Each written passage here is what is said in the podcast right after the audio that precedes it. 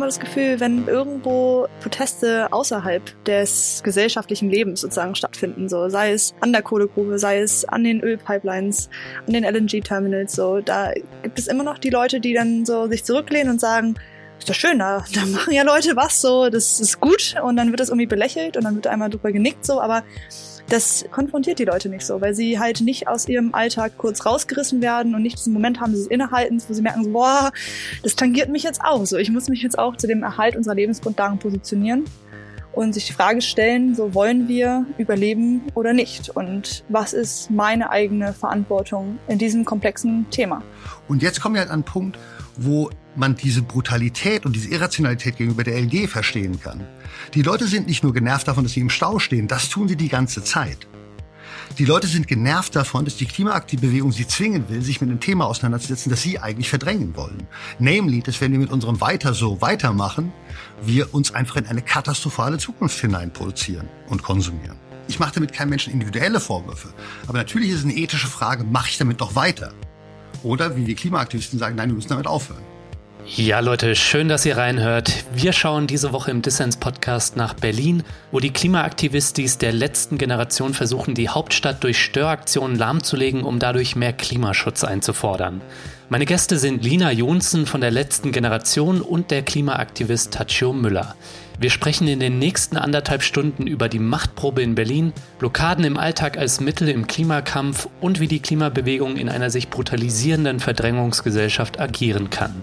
Ich bin euer Host Lukas Andreka und ich wünsche euch viel Spaß mit Dissens.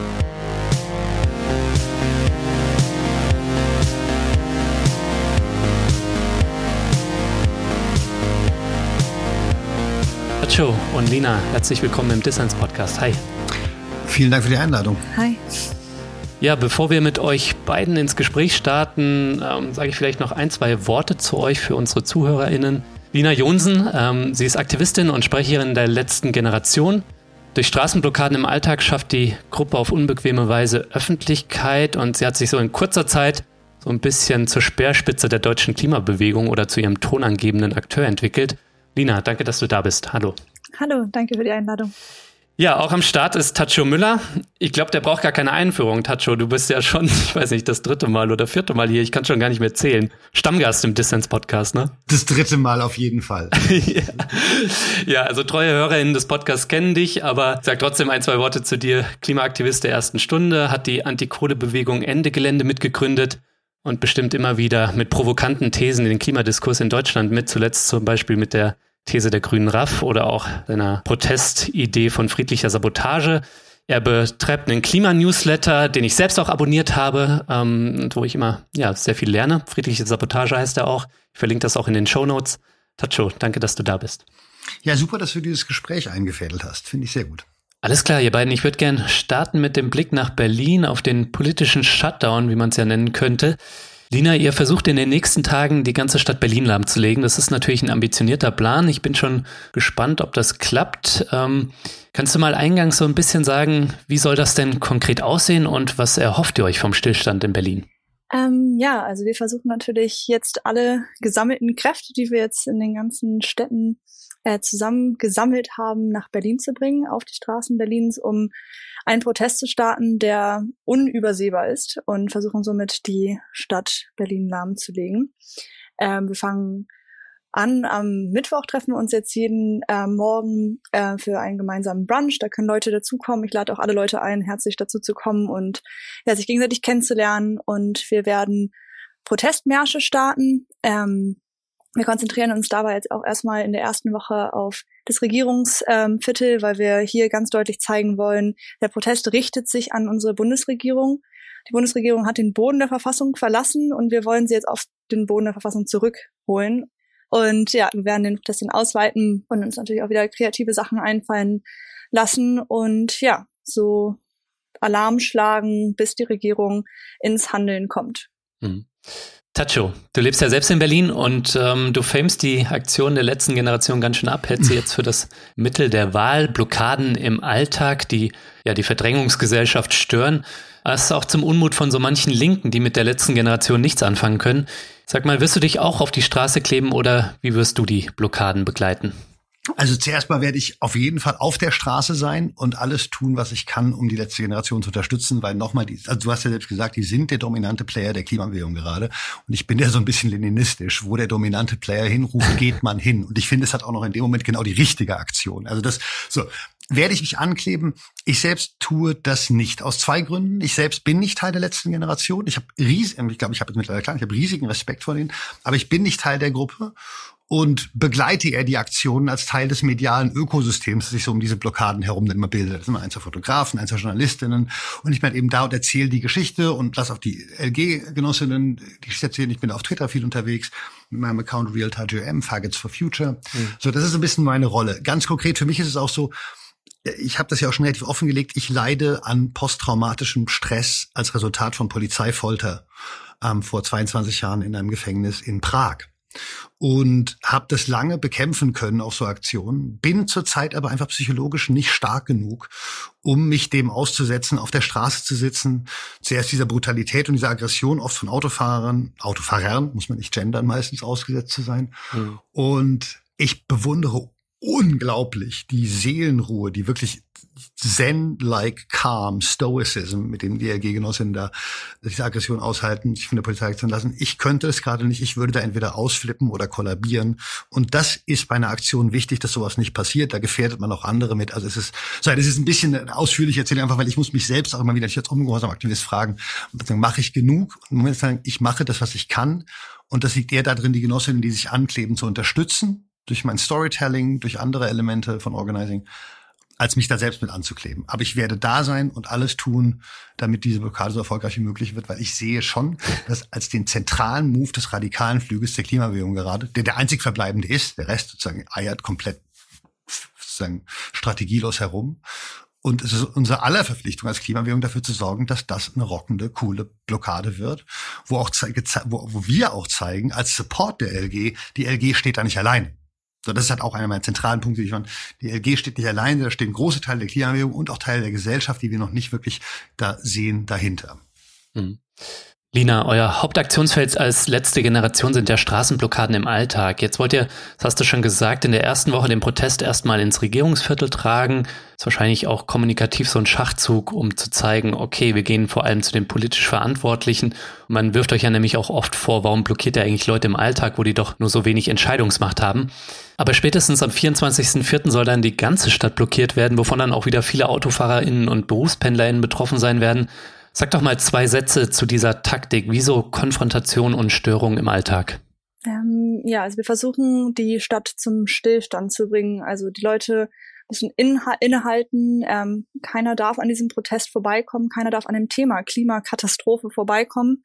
Und ähm, so werden wir auf die Protestform zurückgreifen, die sich als sehr effektiv ähm, die letzten Wochen und Monate erwiesen hat. Wir würden gerne was anderes machen. Also es macht keinen Spaß, da auf der Straße zu sitzen ähm, oder sich anzuschreien zu lassen mhm. und sich wegzerren zu lassen. Aber ja, wir haben halt gesehen, so wird der Protest in die Mitte der Gesellschaft getragen und so bekommen es alle mit. So können sich alle Leute an diesem Protest positionieren und das braucht es jetzt auch in Zeichen dieser Klimakrise, auf die wir zurasen, die Katastrophe, auf die wir zurasen. Tacho, du hast schon gesagt, die Straßenblockaden, für die die letzte Generation ja auch massiv angefeindet wird, die sind deiner Ansicht nach genau der richtige Move jetzt. Und das sehen nicht alle in der Klimabewegung so. Wieso sind denn Störaktionen im Alltag deiner Ansicht nach gerade das Mittel der Wahl, um Alarm zu schlagen, wie es Lina gesagt hat? Ich glaube, die Formulierung Alarm schlagen ist ein Element der Strategie, die ihr da durchzieht. Mein Eindruck ist auch, and correct me if I'm getting this wrong, dass es ein bisschen darum geht zu sagen, liebe Gesellschaft, du weißt halt auch schon, was hier los ist. Also Alarmschlagen impliziert ja, dass die Leute noch nicht wirklich Bescheid wissen.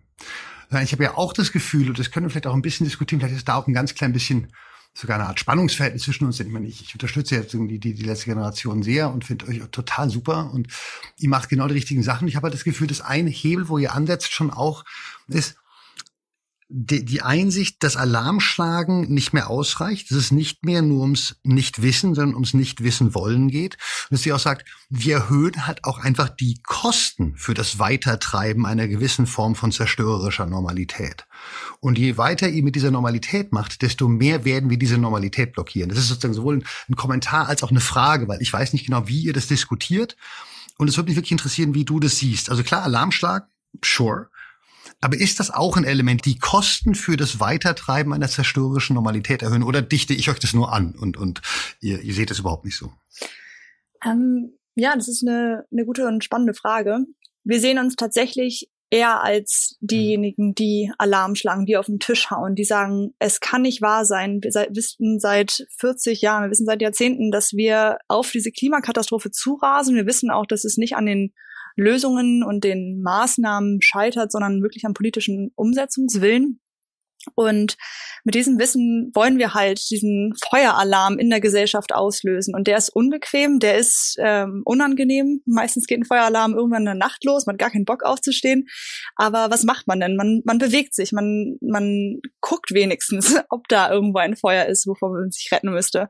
Und das genau versuchen wir in diese Gesell äh, Gesellschaft zu tragen. Und ähm, wir wissen, dass Menschen verdrängen und sich deswegen an sehr absurden Argumenten gegen diesen Protest natürlich auch aufhängen, weil sie es nicht an sich selbst verhandeln wollen. Und da ist genau diese Streitlinie und was dieser Protest aus jedem von uns herauskitzelt am Ende. Wir versuchen irgendwie mit allen möglichen Verrenkungen irgendwelche Argumente zu finden, warum wir das alles blöd finden und dann unterstützt Klimaschutz, aber die sind blöd und jetzt wende ich mich davon ab. So, was heißt denn Klimaschutz unterstützen? So, mhm. worauf wollen wir denn warten? Wollen wir weiterhin Schilder hochhalten und darauf warten, dass die Politik handelt?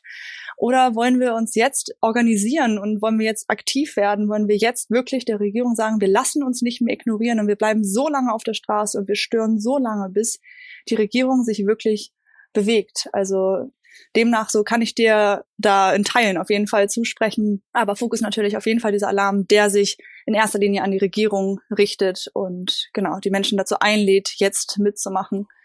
Und im gewissen Sinne ist es ja auch gar kein Widerspruch, sondern diese beiden Elemente sind ja eigentlich in diesen Aktionsformen beinhaltet. Also beide Ansprachen passieren ja. Das eine ist sozusagen eine Art Alarm schlagen, wo man dann immer noch diese klassische Idee, dass man Mehrheiten verschiebt und es dann irgendwann Mehrheiten für realistischen Klimaschutz gibt.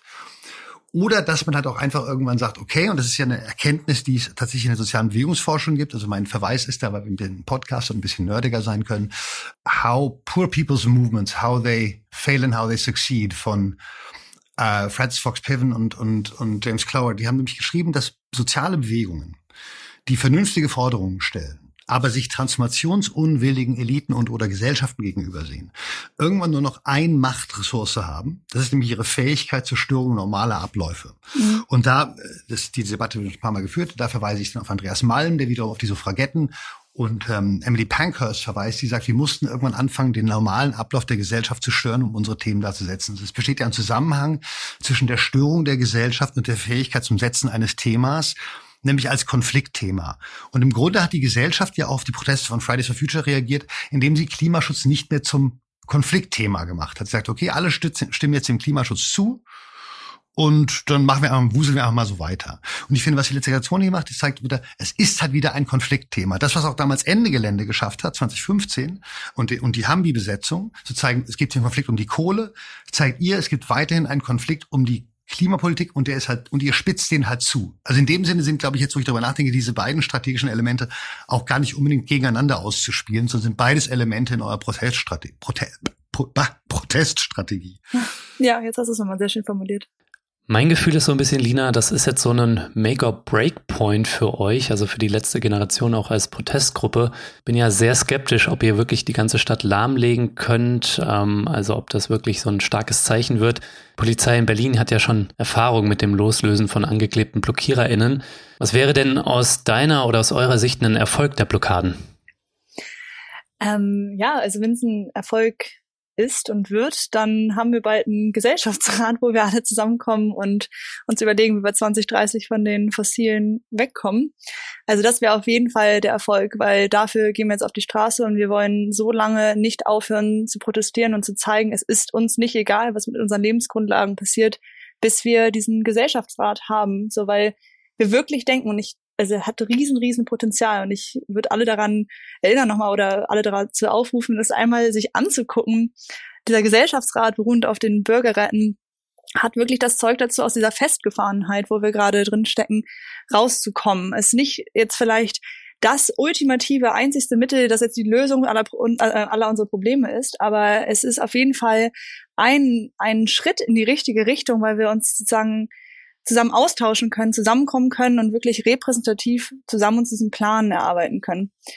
Und ja, wir können Verständnis füreinander entwickeln und wirklich, ja, uns auch Maßnahmen oder ein Bündel von Maßnahmen erarbeiten, die am Ende auch zu dem Ziel führt. Weil was bringen all diese Maßnahmen, wenn sie am Ende jedes Jahr nicht zu diesem Ziel führen, was wir einhalten müssen? Wir verfehlen die ganzen Sektorenziele und wir brauchen einen Plan. Und den hat die Bundesregierung nicht, den kann sie uns auch nicht vorlegen.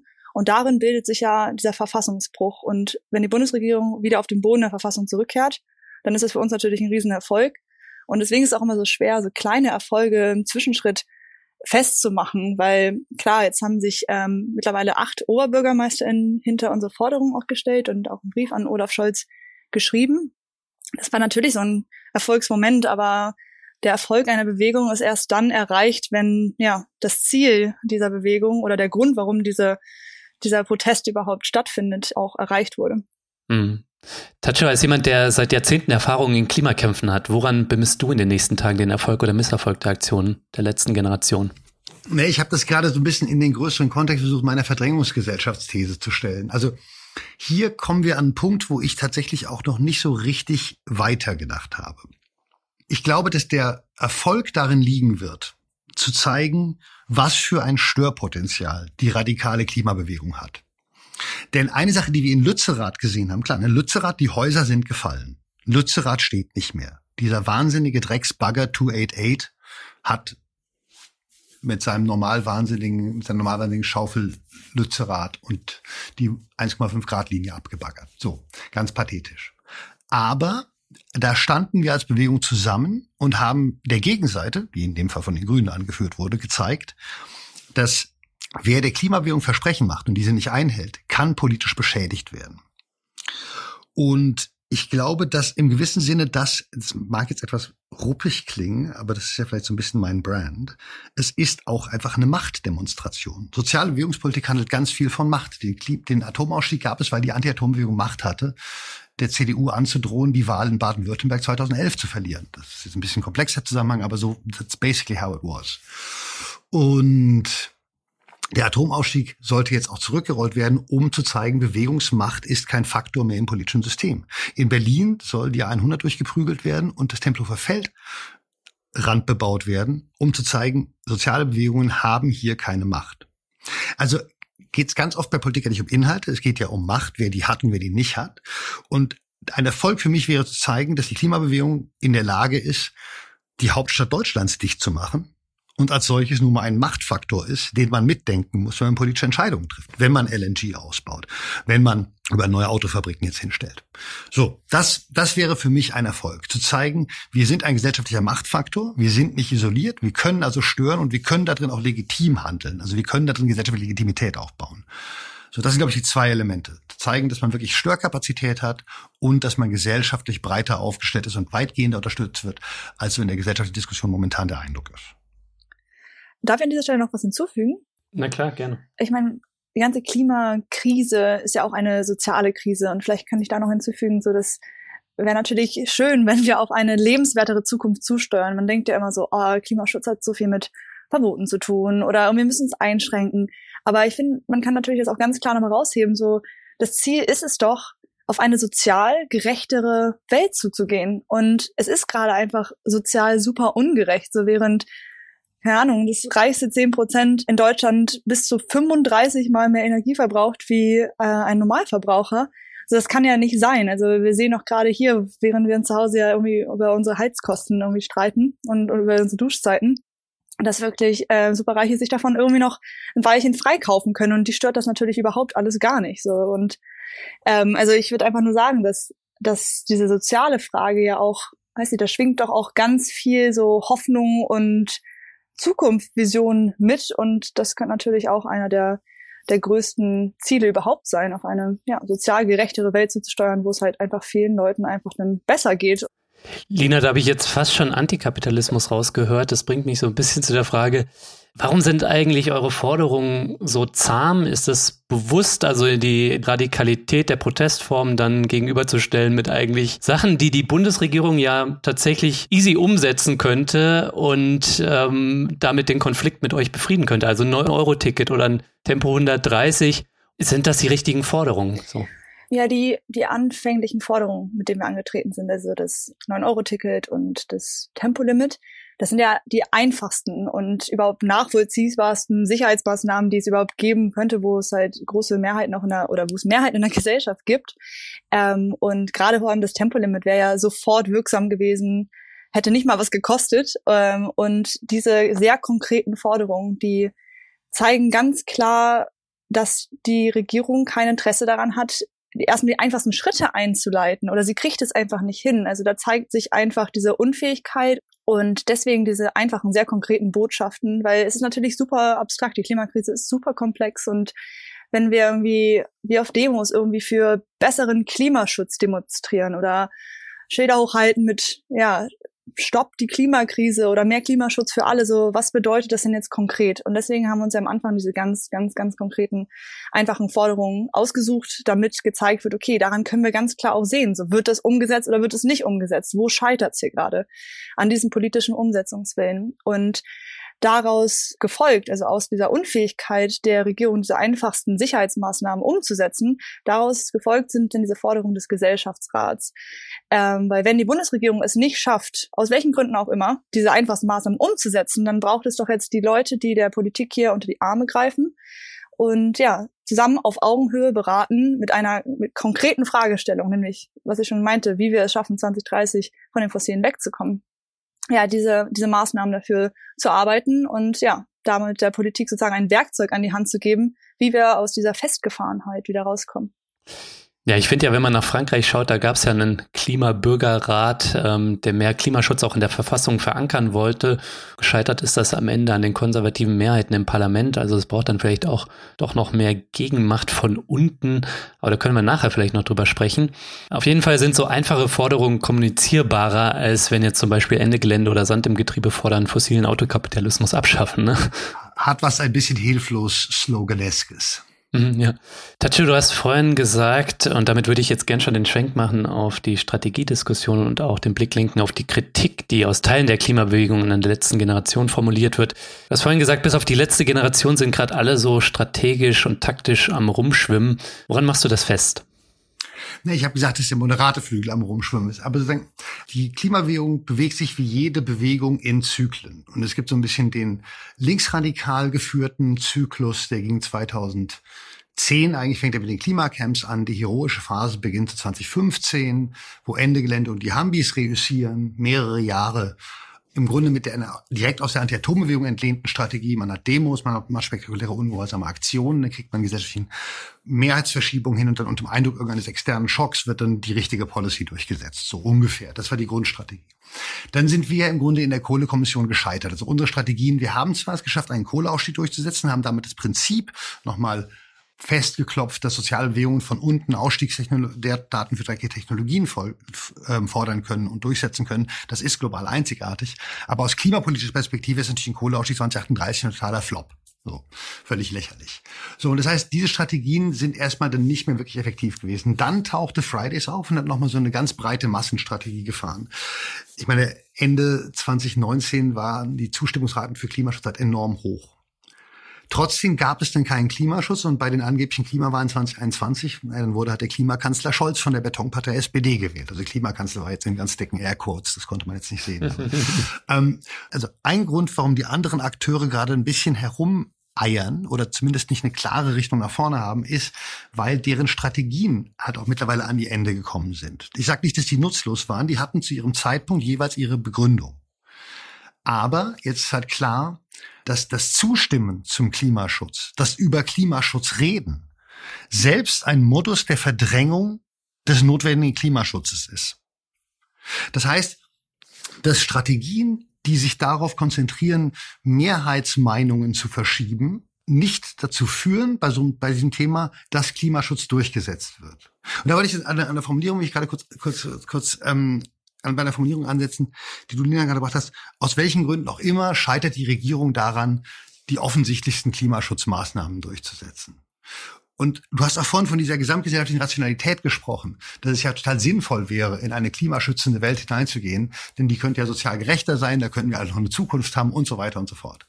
Man muss sich ja fast schon fragen, warum passieren diese rationalen Dinge nicht, wenn doch alle Leute sie haben wollen, offiziell. Und ich glaube eben, dass da die Strategie der letzten Generation einfach diese Störung hochzufahren und sich auch nicht auf, nur auf Gesprächsangebote einzulassen, sondern zu sagen, wir stören einfach weiter, bis hier was passiert. Ich glaube, die ist unser verbleibender Hebel. Mit Hebel meine ich Ort, wo man unsere begrenzten Ressourcen und Kräfte ansetzen kann, um einen größeren Effekt zu produzieren als das einfache Einwirken unserer Kräfte auf das politische System hätte. Das, soziale Bewegungen haben immer begrenzte Ressourcen, wir müssen immer Hebelpunkte finden. Und ich glaube, dieses Stören des Alltags, die LG ist halt die erste politische Kraft, die das wirklich als Bewegungsstrategie in der, für den Klimakampf ansetzt. Denn die anderen Strategien hatten ja alle noch was Symbolisches, sagen alle was Vermitteltes. Es ging auch immer darum, da an Orte der Zerstörung zu gehen. Also das waren die Kohlegruben, das ähm, Lützerath ist ein Beispiel und jetzt äh, geht Ende Gelände zu den LNG-Terminals, sage ich mal. Bringt das nichts mehr? Mhm. Erregt das nicht mehr genug Aufmerksamkeit? Die Sache ist, es bringt noch was. Und in Lützerath haben wir gesehen, dass es was bringt. Aber die Konzentration auf wenige Orte der Zerstörung hat halt folgendes Problem. Es gibt halt ganz viele Orte der Zerstörung. Das heißt, man muss immer sich einen Ort der Zerstörung auswählen und darüber versuchen, eben gesellschaftliche Symbolkraft aufzubauen und dann wiederum Mehrheiten zu verschieben. Aber dieser Mechanismus funktioniert halt eben nicht in der Klimadebatte. So das Aufbauen von Symbolen für Klimaschutz führt nicht dazu, dass wir Klimaschutz machen. Also ich sehe das immer so. Wir kämpfen gegen den fossilkapitalistischen Normalwahnsinn. Also Normalwahnsinn heißt, warum ist es legal, ein Kohlekraftwerk zu betreiben und nicht es zu sabotieren? That seems insane in der Klimakatastrophe. Ähm, oder warum werde ich für pervers gehalten, weil ich Drogen nehme und mich von zehn Typen durch die Stadt ficken lasse und nicht, wenn ich bei der Deutschen Bank arbeite? Ich meine, eins von beiden ist a criminal corporation, das andere ist einfach nur, you know, having fun with consenting adults. So, das ist für mich der Normalwahnsinn. Ich musste das mal kurz darlegen, weil der Begriff vielleicht Leute irritiert. So, dieser Normalwahnsinn sieht manchmal wahnsinnig aus, wie wenn sich der Bagger 288 also Bagger 288 ist der Bagger, der in Garzweiler steht, wenn der sich in Lütze, nach Lützerath reinfrisst. Und da kann man versuchen, sagen, wenn, wenn die Klimabewegung da protestieren geht, dann kann sie gesellschaftlich sehr positiv wahrgenommen werden, weil wenn wir sehen, wie wahnsinnig unser Normalwahnsinn ist, dann finden wir ihn auch meistens scheiße. Dummerweise ist es halt so, dass diese Orte eigentlich relativ weit ab von da liegen, wo die Gesellschaft im Alltag das Klima zerstört. Also die Orte der Zerstörung sind in Deutschland nun mal die gesamte Gesellschaft. Unsere gesamte Produktions- und Lebensweise zerstört das Klima, nicht nur das Abbaggern von, von Lützerath. Das heißt, der Normalwahnsinn wirkt an den meisten Orten auch normal und muss da halt auch gestört werden. Man kann nicht nur an die Orte der Zerstörung gehen, die meistens außerhalb der Städte sind, wo die meisten Menschen leben, wo die meisten Menschen hinschauen, sondern man muss den Alltag stören, weil ansonsten wird man ganz schnell naja, dann sinkt der politische Grenznutzen der Aktionen. Ich meine, wir erinnern uns an Ende Gelände letztes Jahr. Oder eben wir erinnern uns vermutlich nicht an Ende Gelände letztes Jahr, weil diese Art von Aktion ist schon eingepreist in den politischen Zirkus und kann, weil sie auf Symbolkraft aufbaute, eben ignoriert werden. Die Aktionen der letzten Generation basieren nicht auf Symbolkraft erstmal, sondern auf der wirklich tatsächlich materiellen Störungskapazität im Alltag, im normal wahnsinnigen Alltag. Ja, und wir sind ja auch alle Teil dieses riesen Wahnsinns, wollen nicht nach links, nach rechts gucken, ähm, verdrängen sehr doll. Und ich glaube, ich habe immer das Gefühl, wenn, wenn irgendwo Proteste außerhalb des gesellschaftlichen Lebens sozusagen stattfinden, so sei es an der Kohlegrube, sei es an den Ölpipelines, an den LNG-Terminals, so da gibt es immer noch die Leute, die dann so sich zurücklehnen und sagen, ist doch schön, da, da machen ja Leute was, so das ist gut und dann wird das irgendwie belächelt und dann Ganz wird einmal genau. drüber genickt, so, aber das konfrontiert die Leute nicht so, weil sie halt nicht aus ihrem Alltag kurz rausgerissen werden und nicht diesen Moment haben des Innehaltens, wo sie merken, so, boah, ja. das tangiert mich jetzt auch so. Ich muss mich jetzt auch damit positionieren. Und das ist ein super, super wichtiger Teil des ganzen Protests, diese Störung. Ja, ja, da sind wir wirklich völlig d'accord. Ja, diese Konfrontation und Störung des Alltags, das stößt natürlich auch immer wieder auf Kritik. Ne? Also zuletzt jetzt auch vor den Protesten in Berlin gab es Kritik von Fridays for Future ähm, und den Grünen. Fridays for Future selbst ist dann auch wieder ein bisschen zurückgerudert.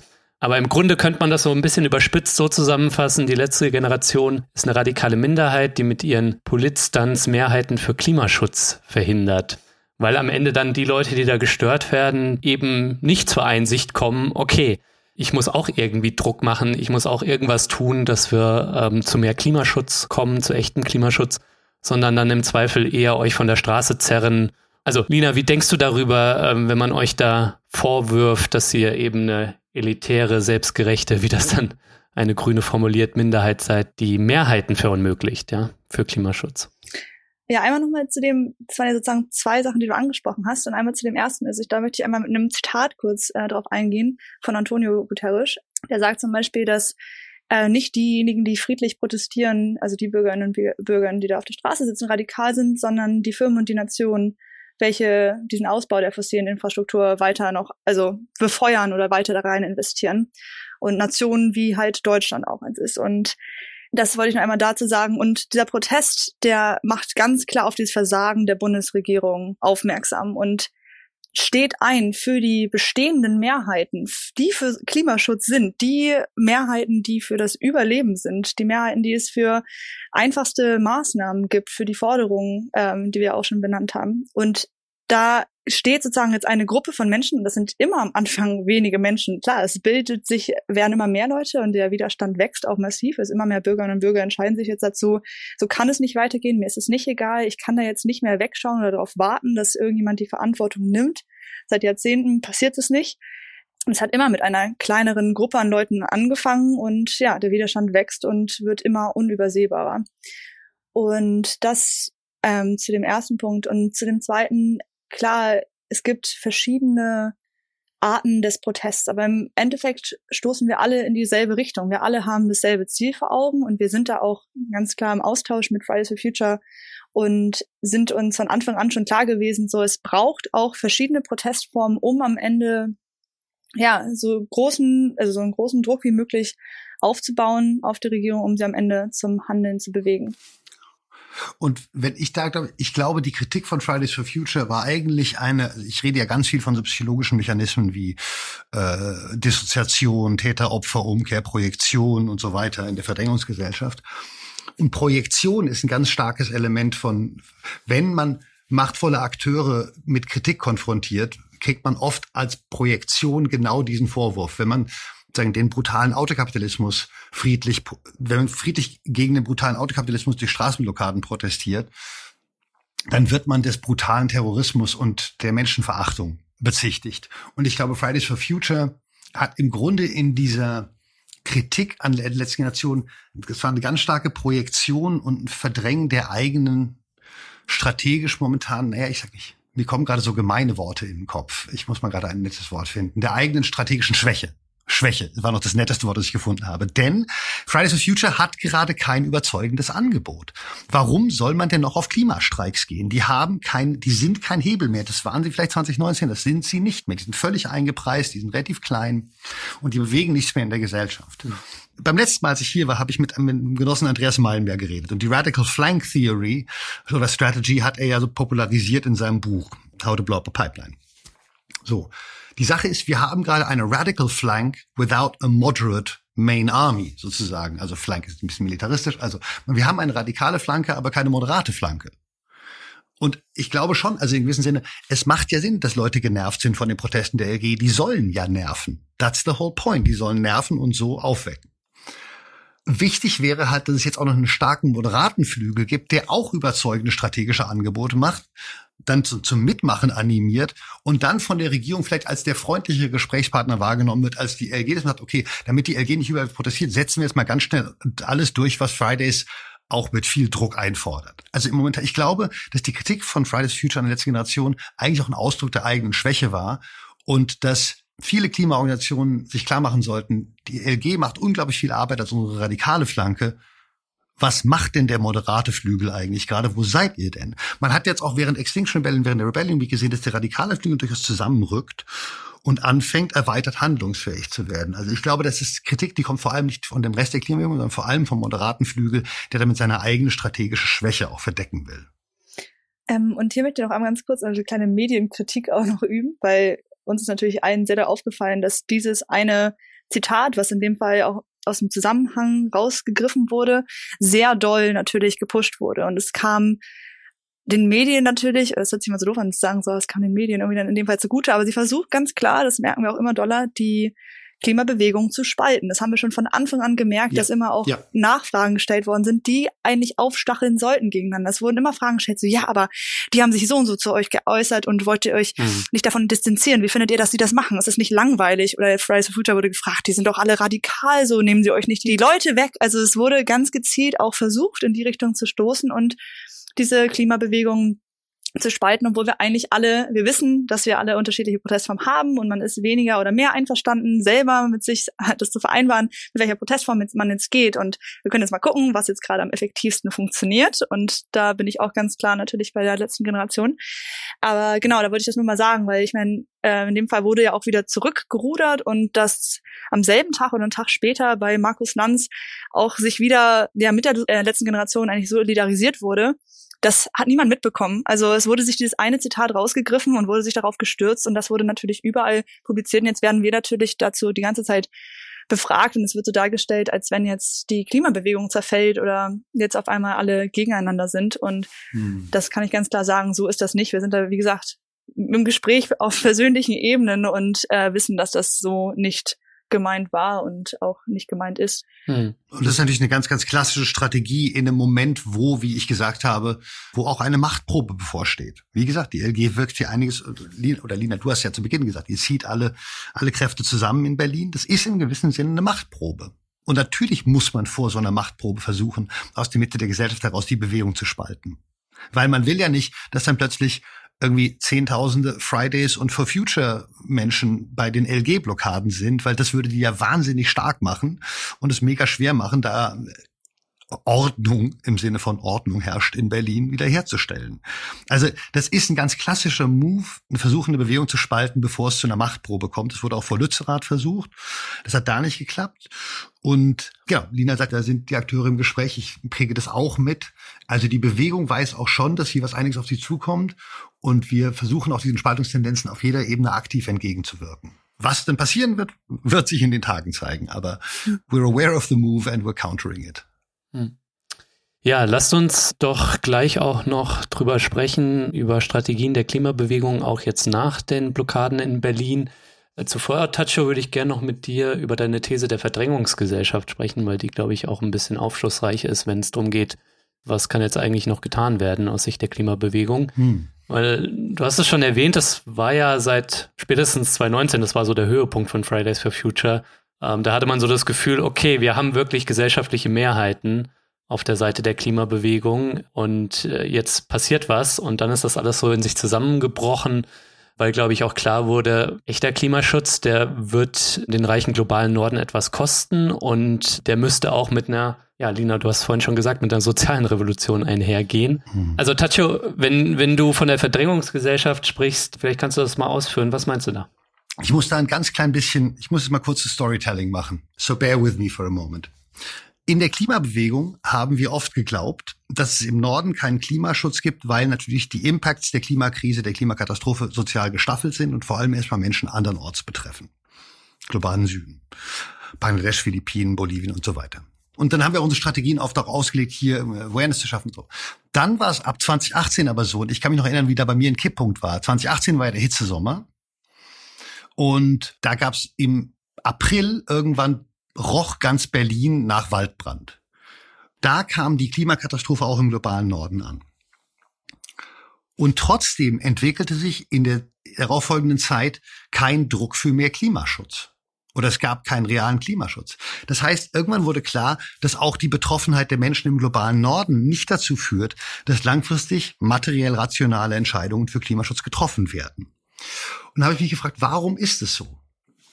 Und zuerst mal muss man konstatieren, dass es in Deutschland keine Mehrheiten für Klimaschutz gibt, weil es da ein materielles Interesse daran gibt, das System weiterzufahren, das die Welt und das Klima zerstören. Das Klimaungerechtigkeit schafft, das die Klimakatastrophe produziert. Im Schnitt ist Deutschland eine Art Beutegemeinschaft. Wir leben in dem, was Stefan Lessenich eine Externalisierungsgesellschaft nannte. Wir bürden die negativen Effekte unserer Produktions- und Lebensweise anderen auf. Also fossil-kapitalistische Produktionsweise und die imperiale Lebensweise greifen ineinander und den Leuten in Deutschland geht es im Schnitt global relativ gut. Also sagen die, wir haben materielles Interesse, materielles Interesse daran weiterzumachen. Das haben wir noch gesehen, Ende Gelände sozusagen knallte auf die Kohlearbeiter in der Lausitz und, und im Rheinland, weil die Kohlearbeiter natürlich ganz materiell rational ihre Jobs verteidigen. Und die meisten Menschen in Deutschland materielles Interesse daran haben, auch über den Wohlfahrtsstaat, der noch mehr Mehrwert aus dem globalen Süden abzieht und hier an die Arbeiterinnen und Arbeiter oben verteilt. Den ist alles sehr marxistisch, funktioniert aber genau so, diese Externalisierungsgesellschaft. So, das ist der erste Grund, warum es keinen rationalen Klimaschutz gibt. Aber irgendwann ist mir aufgefallen, dass die Klimadebatte auch immer dümmer wird dass Menschen immer brutaler reagieren.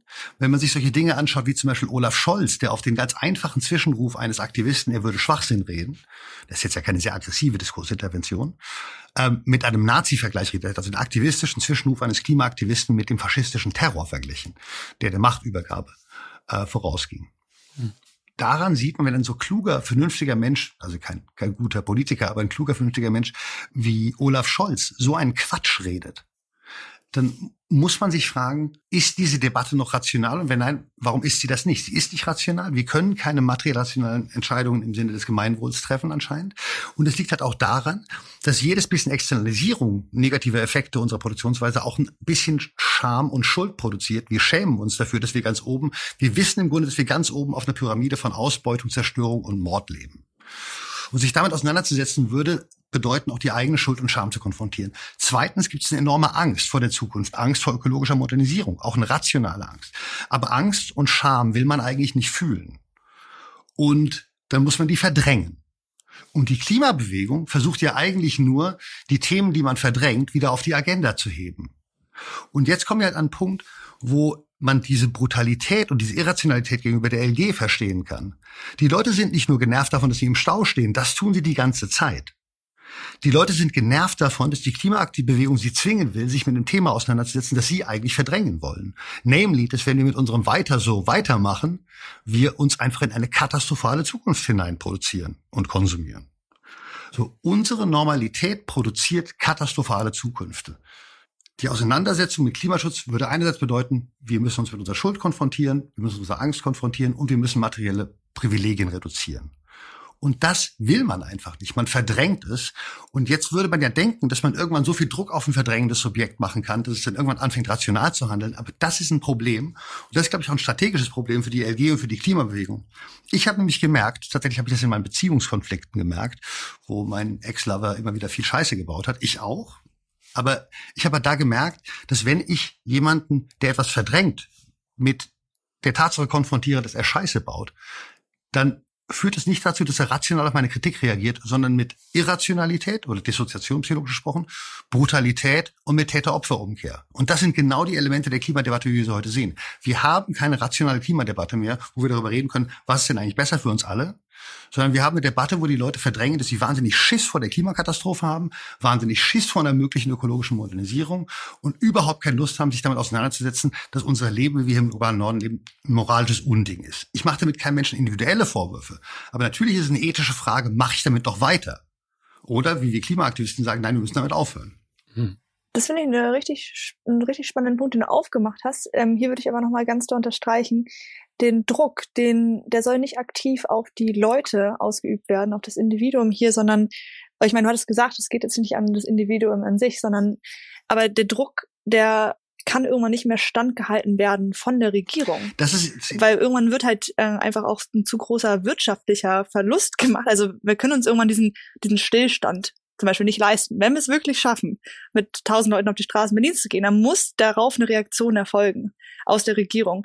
Und ich, ich weiß, was du meinst mit diesem, ähm, mit der Verdrängung und mit diesem Druck ausüben. Das funktioniert nicht oder das erklärt, warum Leute da so diese Abwehrhaltung haben und sich da irgendwie mit irgendwelchen Verrenkungen Argumente rausziehen. Genau. Aber das wollte ich hier nochmal ganz klar machen, so, dass in dem Fall LG auch mit diesem Gesellschaftsrat ja eigentlich eine super Lösung für alle bietet, weil es sagt, okay, hier, wir haben ein Riesenproblem, wir kommen hier nicht weiter und das ist ein Werkzeug, was wir der Regierung an die Hand geben können, so dass ja alle irgendwie auch ihr Gesicht wahren können. So, also die Regierung hat sozusagen was, was sie ausprobieren könnte und warum sollte sie es nicht ausprobieren und die Leute haben die Chance zu erkennen, okay, ich habe so lange nichts gemacht. Es ist ganz schrecklich und ich wollte verdrängen lieber, aber ich merke, es muss jetzt was passieren und ich mache da jetzt so mit und dafür auch so ein bisschen diese niederschwelligeren jetzt Protestform. Mhm. Genau, ich wollte jetzt noch mit, noch mit anfügen. Völlig klar, aber hier kommt möglicherweise ein tatsächlicher, nicht ein Dissens mit rein, aber wo ich ähm, wo ich mich tatsächlich eine Frage stelle, wie wird auf diesen Druck reagiert? Also, ich habe irgendwann mal gesagt, liebe Leute, ignoriert einfach jede Form von rationaler Annahme, also dass man Akteure, das Verhalten von Akteuren verändern kann, indem ich die Incentives, die Kosten und Benefits verschiebe. Wenn ich die Kosten einer Verhaltensweise rauftreibe, mache ich diese Verhaltensweise unwahrscheinlicher. Wenn ich die Benefits erhöhe, mache ich sie wahrscheinlicher. Das sind die grundsätzlich rationalen Annahmen. Was aber, wenn die alle überhaupt nicht auf die Klimadebatte zutreffen, sondern wir tatsächlich in einer der vier Phasen von Kübler-Rosses Stages of Grief Modell drin sind. Also wo man zuerst Denial, Leugnung, dann Zorn, dann Bargaining, dann Depression hat. Sagen so. Und in diesen vier Phasen der Trauer befinden wir uns eigentlich in Bezug auf die Klimadebatte. Das meiste Denial kennen wir. Also Leugnung hat ja verschiedene Formen, auch die Leugnung der schlimmen Folgen des Klimawandels oder das ist jetzt, ähm, dass man fundamental die Gesellschaft verändern muss. Dann gibt's eben Anger, die Resultat, Reaktion der Autofahrenden. Bargaining, jede Form von Emissionshandel oder Green Economy Diskurs ist eine Mischung aus Bargaining und Denial. Und Depression kennen wir, glaube ich, auch mittlerweile alle. Klimadepression habe ich relativ offen darüber geredet. Das kennen viele Menschen. So, mit einem, wenn man mit einem Subjekt oder vor allem mit Individualsubjekten konfrontiert ist, die ja in dem Moment, die sind nicht das Ziel des Drucks, die sind nicht das Ziel der Blockaden, aber sie sind in dem Moment in der Blockade und fühlen sich dadurch mit einem Thema konfrontiert, das sie verdrängen wollen. Fühlen dann also einen Affekt, zum Beispiel Scham oder Angst, den sie nicht fühlen wollen, den ihr in dem Moment quasi anscheinend auslöst. Mhm. So meine große Angst ist tatsächlich der Druck, der horizontale Druck von anderen Mitgliedern dieser Gesellschaft. Gar nicht so sehr die staatliche Repression. Ich meine, das, die ist sicherlich ein Problem, aber das habt ihr alles mit eingeplant. Die Angst, die ich habe, ist tatsächlich vor der, vor der Reaktion der verdrängenden einzelnen Subjekte, eben der wütenden Autofahrer. So, als, als zentrales Beispiel. Genau wie wir von Ende Gelände in der Lausitz 2016 angegriffen wurden von einem Mob von Arbeitern, Anwohnern und Nazis, habe ich Angst vor so einer leicht faschist, so autofaschistoiden Gewaltreaktion auf eure Aktion. Davor habe ich tatsächlich Angst. Deswegen rufe ich auch alle von uns in der Klimabewegung und adjoining Social Milieus auf, euch auf die Straße zu kommen und euch zu supporten und einfach durch Präsenz zu schützen.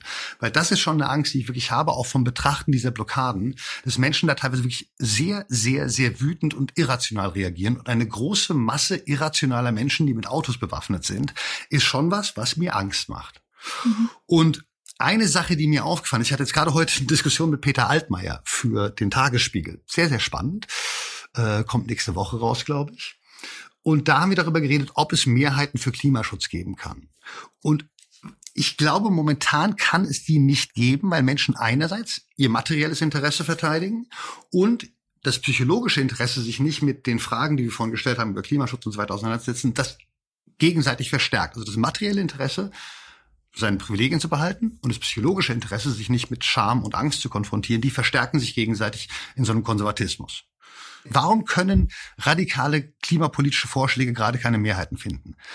Wegen dieses Dynamik von materiellem und psychologischem Interesse, die ineinander greifen. Was, wenn wir aber sagen, die Gesellschaft muss mal einen Trauerprozess durchlaufen, vielleicht auch einen, wo wir sie mal ein, zwei Monate lang nicht stressen oder drei, so eine Art Thera kollektiven Therapieprozess, wo sie, wo wir uns als Gesellschaft angeführt, als Diskussionsprozess durch Vereine, durch Religion, was auch immer, von einer Zukunft verabschieden, in der es immer materiell mehr für alle geben würde. Weil da sind wir 250 Jahre lang rein sozialisiert worden, oder zumindest intellektuell erzogen und seit dem Wohlfahrtsstaat auch als planen wir unsere individuellen Lebenswege ein, dass es am Ende mehr gibt. Und das wird es ja in der Zukunft nicht geben. Es wird ja nicht mehr materiellen Wohlstand für alle geben.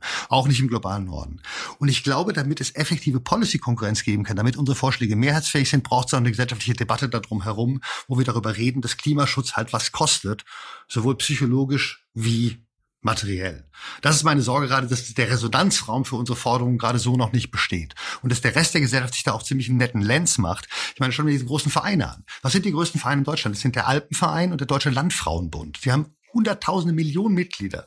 Diese Vereine lehnen sich eigentlich alle immer noch komfortabel zurück. Ich habe es vorhin von, mit Nana Grüning von Scientist Rebellion besprochen. Diese Menschen, die im Grunde die momentane Auseinandersetzung über die Klimadebatte den Klimaaktivistinnen der LG und den Autofahrenden und den Cops überlassen. Die Gesellschaft lehnt sich freundlich zurück und sagt, ja, macht mal gerade. Aber eigentlich sind die es, die Mitte der Gesellschaft hat sich noch nicht positioniert und die müssen wir bewegen. Deswegen glaube ich, ist der Resonanzraum, den Reaktionen schaffen, auch so wichtig. Aber da muss es eine autonome Bewegung aus diesem Kreis Richtung mehr Klimaschutz geben. Dafür braucht es eine gesellschaftliche Debatte. Ansonsten landen wir in diesen irrationalen Prozessen und Brutalität droht leider ganz realistisch.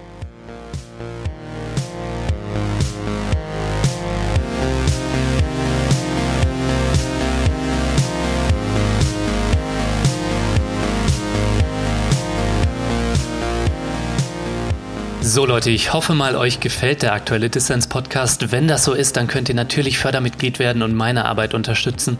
Der Link dazu in den Show Notes. Ich möchte die kurze Pause hier aber auch nutzen, um auf Tachos Klimanewsletter aufmerksam zu machen. Friedliche Sabotage heißt das Ding. Er schreibt darin zweimal im Monat über die aktuelle Klimadebatte. Ich habe den Newsletter selbst abonniert und unterstütze Tacho mit 10 Euro im Monat.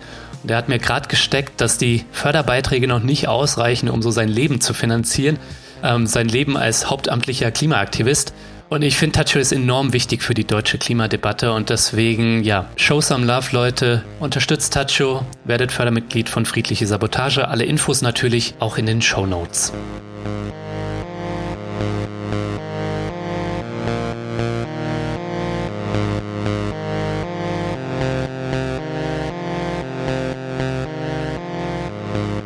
Hört den Dissens-Podcast. Zu Gast sind Lina Jonsen von der letzten Generation und Tacho Müller, Klimaaktivist der ersten Stunde.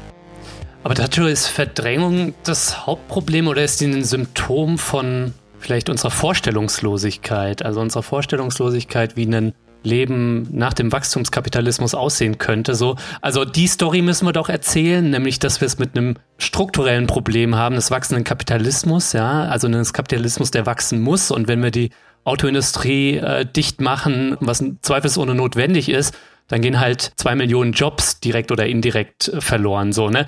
Ja. Ähm, das ist ein strukturelles Problem. Ähm, und worüber auch meiner Ansicht nach zu wenig gesprochen wird, ist eine positive Erzählung. Und da reicht mir dann auch nicht ein 9-Euro-Ticket oder ein Gesellschaftsrat, sondern da muss es um ein Framing gehen, wie eine Degrowth-Gesellschaft auch eine Fülle bedeuten könnte, einen Zeitwohlstand zum Beispiel, weil wir nicht mehr Autos produzieren, sondern weil wir Arbeiten in sinnvollere Sachen stecken, äh, weil wir Arbeit umverteilen und äh, weil wir vielleicht auch am Ende in mehr Sicherheit leben, weil wir ähm, Wohnungskonzerne vergesellschaften und eine ökologische Modernisierung uns dann am Ende als MieterInnen nicht mehr bedroht. Für mein Gefühl schafft das die Klimabewegung zu wenig. Und ich weiß nicht, woran es liegt so, weil sie es nicht schafft, sich mal zusammen an den Tisch zu setzen und wirklich mal ein strategisches Feld zu eröffnen, so was ist das Problem, wo soll es hingehen?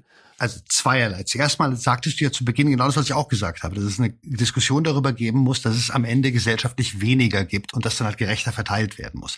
Das ist aber nicht nur eine politische Debatte und die darf vor allem nicht von Antikapitalistinnen und Ökos geführt werden, sondern die muss von der Gesellschaft geführt werden. Deswegen habe ich es auch als Prozess der Trauer bezeichnet. Das ist wirklich das Hinterhertrauern dieser Zukunftsvorstellung, wo immer mehr ist. Und im Rahmen einer Gesellschaft, die eben 250 Jahre Aufklärung, alles wird hinten raus besser, und noch 80 Jahre Wohlfahrtsstaatkapitalismus erlebt hat, oder 70 Jahre, mhm. diese Gesellschaft kann eine Zukunft mit einem materiellen Weniger nicht positiv abbilden. Es braucht dafür breitere gesellschaftliche Resonanzräume, als wir in der Lage sind, als Ökos und Klimabewegung und Antikapitalistinnen zu schaffen. Das heißt, genau, wir haben im Grunde genau dasselbe gesagt, nur ein bisschen von einer verschiedenen Perspektive aus. Ich glaube, diese Debatte muss zum Beispiel eben von diesen Vereinen oder auch von Kirchen geführt werden. Religiöse Institutionen können sich viel besser mit Trauer, kennen sich viel besser mit Trauer aus. Und es geht hier wirklich um Trauer. Du hast gesagt, ist Verdrängung so wichtig? Ja, weil du bist am Ende wieder auf diese rationalistische Schiene gegangen. Ja, am Ende haben wir doch mehr und so weiter. Ja, aber das ist alles nichts, womit man sich auseinandersetzen kann, wenn man riesige Angst davor hat, realistischerweise weniger zu haben also muss man erstmal ein Leben mit materiell weniger überhaupt diskutierbar machen, um es dann positiv framebar zu machen. Weil wenn du in einen Raum, mit dem etwas nicht diskutiert werden kann, etwas plötzlich positiv framest, dann geht es, dann funktioniert es nicht. Du musst dafür einen Resonanzraum schaffen und der gerade nicht. Ich glaube, und da habe ich, glaube ich, ein bisschen Dissens mit der LG, vielleicht auch mit dir, Lukas, Momentan ist radikaler Klimaschutz nicht mehrheitsfähig in Deutschland, weil eben diese ineinandergreifenden Räder von materiellem und psychologischem Interesse, von Privilegienbewahrung und Verdrängung von Angst und Scham ineinandergreifen. Und da muss man mit einem psychologischen Prozess durch, denn wir haben nicht die Fähigkeit, sozusagen einen reinen Störkampf mit gegen die deutsche Gesellschaft zu führen oder zu gewinnen, sondern wir müssen von der Gesellschaft, die Gesellschaft muss sich bewegen. Wir können unseren Teil dazu tun und die Stadt, der Stadtstaat LG ist unser Teil, aber die Gesellschaft muss sich irgendwann bewegen. Denn ansonsten landen wir einfach nur in diesem unauflösbaren Konflikt zwischen Menschen auf der Straße, wo die einen für die Normalität kämpfen und die anderen für Klimaschutz. Das ist keine Perspektive ich würde hier nur ganz klar sagen, so wir dürfen bei all dem nicht vergessen, dass wir wahnsinnigen Zeitdruck haben. Also ja, ja, ja, die ersten Kipppunkte kippen ja bereits jetzt schon und uns läuft einfach die Zeit davon. Und ich sehe das immer so ein bisschen, also wenn ich dann so ein Bild aufzeigen äh, will, um das irgendwie Leuten verständlich zu erklären. Ich habe das Gefühl, wir stehen alle vor diesem Berg und wir wissen, es ist super viel zu tun und wir wissen alle, wir müssen diesen Berg da hochlaufen und wir wissen, wenn wir oben auf dem Berg stehen, wir wissen noch nicht, wie das Tal auf der anderen Seite aussieht, aber wir wissen, müssen da hochkommen, bevor wir von dieser Lawine äh, überrollt werden. So, also das ist halt dieser Punkt. Und dann stehen da ganz viele Leute unten an dem Fuß des Berges, gucken da hoch. Ich habe jetzt nicht die richtigen Schuhe, ist ja alles unbequem, ich habe keinen Bock da hoch zu laufen. So, wir können jetzt warten und können mit allen Leuten reden und können jetzt allen sagen, guck mal, da oben haben wir bestimmt eine tolle Aussicht so oder eine bessere als von hier und guck mal, da ist die Lawine. Wir müssen jetzt da hoch, sonst werden wir irgendwie überrollt davor. So, das können wir jetzt machen und das haben wir jetzt auch schon die letzten 40 Jahre gemacht und das können wir jetzt auch weitermachen und darauf warten, dass alle jetzt irgendwie so ein positives Zukunftsbild hat, was sie dann am Ende die Mitte der Gesellschaft überzeugt. Oder wir schlagen Alarm, nehmen die Leute an die Hand, zeigen denen sozusagen die Lösungsvorschläge, die da sind. Und wir gehen jetzt alle gemeinsam hoch, ob das jetzt bequem ist oder nicht. Das ist in dem Fall leider einfach aus Zeitgründen ja nicht mehr leider nicht mehr von Relevanz so. Und äh, Klimaschutz geht einfach nur sozial gerecht. Und vielleicht kommen wir weg von dieser Trauer. Das klingt ja sehr deprimierend. Das klingt schon immer so nach ähm, Resignation.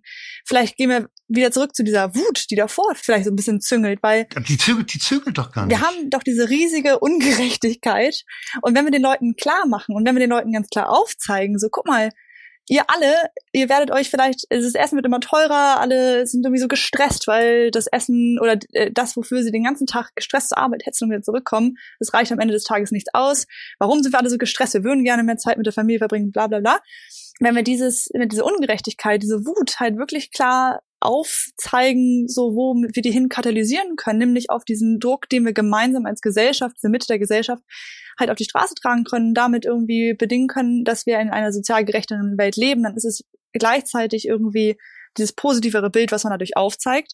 Und genau und ist halt so dieses dieses Mittelding zwischen okay, es ist noch nicht so schlimm, so ich will noch meinen Wohlstand behalten, bisschen, oh, das ist sowieso schon zu spät, ich lebe jetzt noch mein Leben so, wie es kann. So, man muss doch dazwischen diese, diesen Umschlagpunkt irgendwie erreichen. Und ich glaube, den kann man damit erreichen, mit diesem, dass man es richtig kommuniziert. Wir wollen die sozial gerechtere Welt. Es ist gerade super, super unfair und ja, wir müssen jetzt diesen Druck auf die Straße bringen meine Erfahrung ist halt, dass diese Wut erstens mal nicht in der gesamten Gesellschaft sehr verbreitet ist und zweitens diese, dieses Bild von der sozial gerechten Zukunft nicht ausreichend motiviert. Und vor allem, und das ist das Wichtigste, die Angst vor dem Tod oder vor der gesellschaftlichen Selbstzerstörung motiviert nicht ausreichend. Eine, jetzt muss ich noch mal ganz kurz ausholen.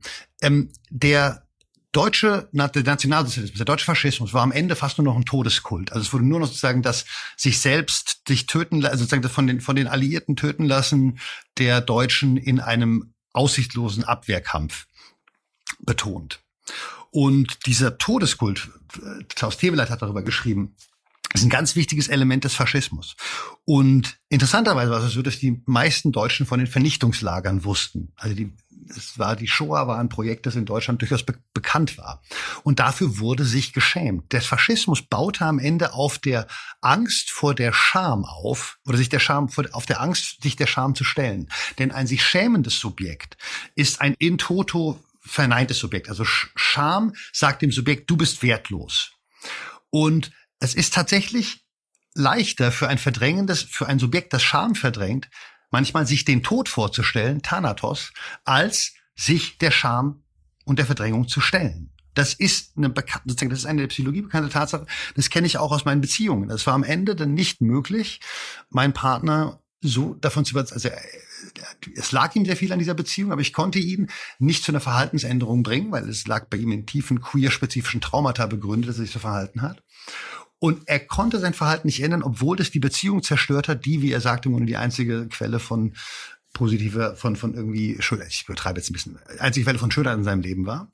Und trotzdem hat er diese Beziehung bewusst ruiniert, weil er sich nicht oder hat, hatte die ruiniert, weil er sich nicht seiner eigenen Scham stellen konnte. Und das ist tatsächlich etwas, worauf wir auch zusteuern, dass Leute tatsächlich den gesellschaftlichen Kollaps präferieren würden, eine Situation, in dem sie, in der sie sich ihrer Scham und Angst stellen müssten. Deswegen glaube ich halt eben nicht, dass dieser Moment der Rationalität, wenn wir mehr Druck aufbauen, notwendigerweise kommt. Das verdrängte Subjekt kann auch einfach nur mit mehr Irrationalität und Brutalität reagieren. Das ist unser Problem. Und das sehe ich auch tatsächlich als ein Problem in, in, den, in den nächsten Tagen. Deswegen sage ich ja, müssen so viele von uns da sein und einfach diese Brutalität durch unsere Präsenz sozusagen diffundieren. Aber ich habe davor schon Angst, denn wir, ein verdrängendes Subjekt kann nicht durch Druck dazu gebracht werden, sich rational zu verhalten. Tatsächlich reagiert das auf diesen Druck oft mit mehr Irrationalität und mehr Brutalität. Und was ist, wenn man Alternativen schafft, so dass man sich dem ja auch, also dieser Charme mir so in dem Fall entziehen kann, indem man sagt, okay, also, oder du hattest vorhin angesprochen, so Leute haben davor Angst, deswegen halten sie so dran fest, dass ihnen irgendwie die Jobs weggenommen werden, zum Beispiel. Hm. Äh, aber wenn man vorher, also deswegen auch dieses strukturelle Problem, wenn man vorher diese Alternativen schafft, dann kann man doch es wirklich schaffen, also das ist ja ein Rahmenproblem, dann kann man es schaffen, dass sich, dass die Leute da dieses Gesicht bewahren und dass sie sagen, auf diese Alternativen umsteigen, aber dafür diesen Druck nicht auf das Individuum aus, ähm, abwälzen, so von wegen, du musst dich jetzt irgendwie in deiner Scham dazu bekennen, dass du irgendwie was falsch gemacht hast oder nicht genug getan hast, beweg dich, sondern diesen Druck auf die Regierung auszuüben, schafft die Alternativen, die die Leute dann ja auch gerne nutzen würden, wenn sie denn da wären. Ja, ich stimme schon auch zu, dass die Klimadebatte irrational geführt wird, aber die Angst vor Degrowth und Jobverlust, das ist schon was Rationales und Verständliches in einem System, was auf Wachstum angewiesen ist. Und wenn wir Krisen haben wie Corona zum Beispiel, dann auch Armut und Ausgrenzung hier im Wohlfahrtskapitalismus produziert so. Und da muss man den Leuten schon eine gute Story und gute Konzepte von der gerechten Transformation präsentieren. Und ein 9-Euro-Ticket und besserer ÖPNV, das ist da aus meiner Sicht geschenkt so. Es braucht da mehr den Blick auf Dinge wie Jobgarantie, zum Beispiel Arbeitszeitverkürzung, die Vergesellschaftung von Wohnraum. Also die sozialen Fragen dieser Transformation, die müssen wir viel mehr in den Mittelpunkt stellen. Und da finde ich, ist die Klimabewegung schon auch in der Verantwortung, das zu tun. Aber, okay, also ja, ja, totally. Und das ist genau die Debatte, die wir auch, ich habe über Jahre ja im Kontext meiner Arbeit bei der Rosa-Luxemburg-Stiftung mit Leuten darüber diskutiert, was es für Möglichkeiten für gerechte Übergänge in Kohlerevieren und Autorevieren und so weiter gibt. Schwerindustrielle Reviere ne, haben Begriffe wie gerechte Übergänge oder Konversion, dass man die von der dreckigen Industrie in eine saubere Industrie umwandelt. Das Problem ist, dass teilweise die materiellen Alternativen einfach nicht da sind. Es gibt keine realistischen Möglichkeiten, schwerindustrielle Reviere innerhalb von zwei, drei Jahren so zu gestalten, dass da ganz viele andere gute Jobs existieren. Man muss sich eine industrielle, so ein schwerindustrielles Revier wie eine industrielle Monokultur vorstellen. Das war, das war ja auch der Punkt tatsächlich in unserer letzten Debatte, als ich hier war, Lukas, mit Andreas, ähm, oder einer der Punkte, dass man muss sich wie Monokulturen vorstellen, die halt alles aus dem Boden raussaugen. Und da kann man nicht einfach nach 60 Jahren Kohle dann einen wirtschaftlichen Permakulturgarten Garten hinpflanzen. So, das Problem ist also, diese Alternativen gibt es nicht unbedingt. Das heißt, es gibt keinen rationalen Absprungspunkt, wo man seine Scham überwinden konnte. Deswegen glaube ich eben an die Relevanz auch dieser psychologischen Prozesse, wie so ein Trauerprozess. Ich sage gar nicht, dass Klimaaktivismus jetzt komplett aufhören muss. Ich glaube, dass es irgendwann mal einen Punkt geben wird in der kommenden Auseinandersetzung. Denn die wird eskalieren in irgendeiner Form am Montag, wenn ihr versucht, die Stadt dicht zu machen, wird es da auch eine Reaktion darauf geben. Und ich sage nicht, dass es eine gewalttätige gewesen aber es wird irgendeine Form von Eskalation der Auseinandersetzung geben. Darauf legt ihr es ja auch an. Das ist ja genau richtig. Denn der Klimawandel eskaliert und unsere Untätigkeit, nee, nee ich meine, mein, das haben wir noch gar nicht gesagt heute, wir haben ja effektiven Rückschritt gerade in der Klimapolitik. Das Aufheben der Sektorbindung der Klimaziele ist ein effektiver Rückschritt in der Klimapolitik, kein Fortschritt. Das ist total faszinierend. So. Es wird eine Reaktion geben und ich glaube, irgendwann müssen wir der Gesellschaft sagen, okay, wir haben jetzt so viel gestört, wenn wir ständig auf dich Druck machen. Das ist meine Erfahrung ist halt, dass irgendwann, wenn man zum Beispiel wenn ich meinen Ex davon überzeugt hätte, zum Therapeuten zu gehen und versuchen, seine Traumata zu bearbeiten, wäre es dann irgendwann wichtig gewesen, dass ich nicht bei der Therapie dabei bin. Weil ich ihn ja immer wieder auch an seine Ängste und, und, und Schuld erinnert hätte. Also ich glaube, es wird irgendwann einen Punkt geben, wo wir der Gesellschaft sagen müssen, okay, wir haben jetzt gezeigt, dass wir richtig viel stören können jetzt überleg du dir mal, wie du auf Klimakrise und unser Störpotenzial reagierst, weil ich glaube, dass wenn wir die ganze Zeit den Druck erhöhen, wird es irgendwann eine irrationale, brutale Gegenreaktion geben. Und ich glaube, das ist der Punkt, darauf haben wir jetzt, das ist gut, dass wir jetzt dahin kommen, weil das ist der Punkt, vor dem ich genuin Angst habe. Dass wenn wir wenn ihr den Druck erhöht immer weiter, dass dann irgendwann eine massive faschistoide brutale Gegenreaktion der Gesellschaft kommt. Ja. Ich sag nur, ich habe davor Angst. Ich sag nicht, dass die kommen muss. Ich rede einfach nur von einer Angst, die auch vielleicht letzter Satz von mir erstmal dadurch kommt, dass ich momentan ziemlich viel unter Druck von Faschisten, Trollen auf Twitter und in der Öffentlichkeit stehe. Vielleicht projiziere ich da auch ein bisschen, das gestehe ich ein. Aber diese Angst ist, glaube ich, auch eine politisch begründete. So, danke fürs, fürs mich da reden lassen.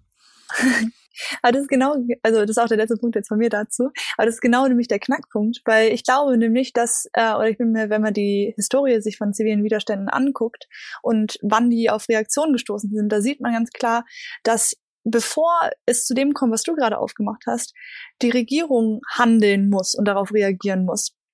Und das ist genau dann die, auch diese Auflösung, weil es ist ja auch nicht an uns, dann am Ende diesen Gesellschaftsrat einzuberufen, sondern es wird dann abgegeben, dass die Regierung diesen Gesellschaftsrat zum Beispiel einberuft, weswegen wir dann, weil wir sagen ja auch, wir gehen von der Straße, wenn die Regierung sagt, wir stellen uns dahin, rufen einen Gesellschaftsrat aus, die Gesellschaft erarbeitet diesen Plan und legt uns den vor und wir bringen sagen ins Parlament ein und arbeiten den durch und müssen uns dann dafür auch erklären, falls wir Maßnahmen nicht umsetzen oder äh, setzen diese Maßnahmen dann um, um dann zu gucken, dass wir halt das Ziel auch erreichen, was wir die ganze Zeit uns selbst auf die Fahne geschrieben haben. Das wäre sozusagen dann die Auflösung. Wir sind dann, dann sind wir sozusagen weg vom Fenster. Und das hat man ja auch schon gesehen bei dem Essen retten, Lebensretten ähm, bei der Kampagne mit den ähm, mit dem Lebensmittelverschwendungen, sobald man da denn diesen diese Aufmerksamkeit von dem weggelenkt hat und auf das nächste Thema gegangen ist, dann hatte sozusagen die Politik da Zeit, sich dem Thema anzunehmen. So dann konnten sie es irgendwie äh, konnten sie da irgendwelche Regeln, Gesetze, Richtlinien sagen machen, ohne dass da so der riesen Fokus da war. Und wir hatten es. Also es ist eine stetige Verschiebung. Und ich verstehe ganz genau, was du da meinst mit diesem Druck. Aber ich glaube, bevor es in der Gesellschaft zu diesem Umbruch also kommt, den du da so negativ beschrieben hast in dem Fall. Vorher würde die Regierung handeln müssen und sich bewegen müssen, wo sich dann dieser Druck in dem Fall entlädt und aufbau, äh, aus, auslädt, weil es ist ja nicht unser Ziel, ewig lang Störungen hervorzurufen. Das ist nicht das Ziel des ganzen Protests, sondern das Ziel ist am Ende die Umsetzung dieser Maßnahmen.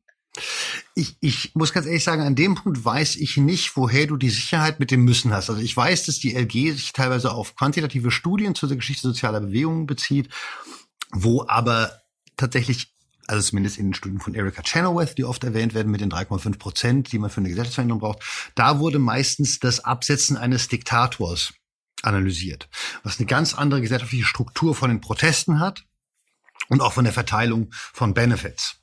Also in diktatorischen Regimen sind es üblicherweise so, dass nur kleine Eliten profitieren oder sozusagen urbane, noch ein bisschen urbane Mittelschichten, Oberschichten so.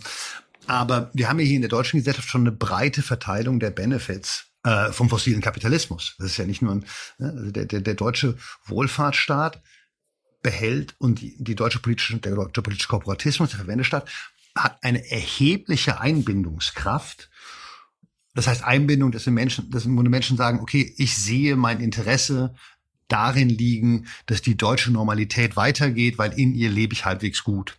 Das heißt, wird irgendwann die Regierung sagen, okay, so jetzt reagieren wir und fangen an, den fossilen Kapitalismus umzustellen?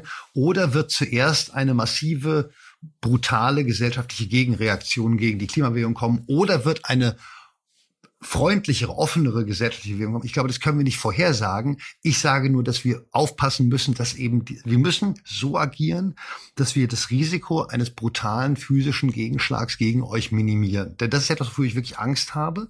Und wir müssen auch ehrlich sein, dass wenn es bei den Straßenblockaden am Montag, da sind durchaus Risiken drin. Ich meine, es sind Risiken, die ihr sehenden Augens in Kauf nehmt. Ich will einfach nur sagen, die sind da. Es ist unsere Aufgabe als Nicht-LG dafür zu sorgen, dass da nichts passiert und eben durch Präsenz zu schützen und da zu sein.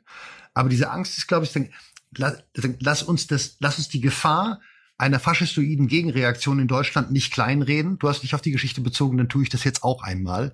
In Deutschland darf man nie davon ausgehen, dass es keine faschistische Gegenreaktion geben darf. Das ist grundsätzlich, glaube ich, mal gesetzt. Hm. Ja, Tacho, ich würde dir schon auch mit der These der imperialen Lebensweise zustimmen. Also wir alle hier im reichen Deutschland leben auf Kosten von Menschen anderswo, wobei ich schon sagen würde, dass jetzt Hartz-IV-EmpfängerInnen nicht so unbedingt Teil der Beutegemeinschaft hier sind. Und auch im globalen Süden gibt's nicht das eine edle Subjekt, sondern da sind auch Mittel- und Oberklassen, die demselben Lebensstil wie wir hier hinterher eifern. Also das gibt irgendwie einen Konflikt zwischen innen und außen, aber auch oben und unten. Aber klar ist auf jeden Fall, dass wir hier eine Selbstverständigung über die Notwendigkeit von Verzicht brauchen, um überhaupt der Politik auch den Raum zu öffnen, dann echten Klimaschutz zu machen und nicht dann als Verbotsparteien zum Beispiel abgestraft zu werden. Ich würde da aber in dem Kontext eher von Verantwortung statt von Schuld und Scham sprechen, weil wir Verantwortung für die Zukunft haben, nicht aber dafür, dass wir ja seit 200 Jahren im Kapitalismus leben. Aber diese Werteverschiebung von immer mehr zu weniger ist mehr, das wird die Klimabewegung meiner Ansicht nach nicht alleine hinbekommen. Ob da jetzt die Kirchen oder die Landfrauen hilfreich sind, we will see. Aber aus meiner Sicht spielt die Arbeiterinnenbewegung die Gewerkschaften da auch noch immer eine Rolle. Die hast du jetzt gar nicht erwähnt, weil wir dort auch eine Veränderung bei der Verteilung von begrenztem Wohlstand erkämpfen können, also ökologischen Klassenkampf machen können. Und ich weiß ja, dass du gerne gegen die Gewerkschaften hatest, aber ich finde das bei aller berechtigten Kritik fahrlässig, da nicht oft zu versuchen, Bündnisse zu suchen, so. Nein, die Debatte hatte ich schon mit, mit Ines Schwertner vom Jacobin am letzten Freitag, da lasse ich mich gar nicht mehr darauf ein.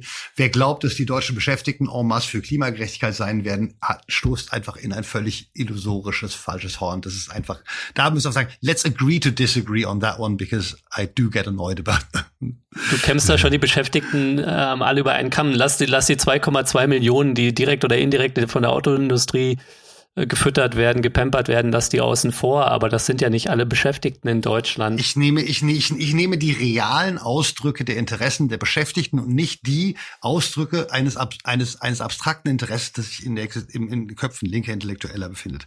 Wer sich anschaut, also zuerst mal, du hast gesagt, du möchtest über Verantwortung reden. Ja, aber es ist nun mal die, die Auswahl, es ist nun mal die Entscheidung des angesprochenen Subjekts, in welchem Modus, ob Scham oder Schuld oder Verantwortung. Das sind alles verschieden, also Verantwortung ist der rationale Modus der, der, des Reagierens auf Problem. Schuld ist ein irrationaler, Scham ist ein noch irrationaler. It's not up to you, ob die Leute sich verantwortungsvoll verhalten oder ob die sich vom Klimadiskurs geschämt fühlen.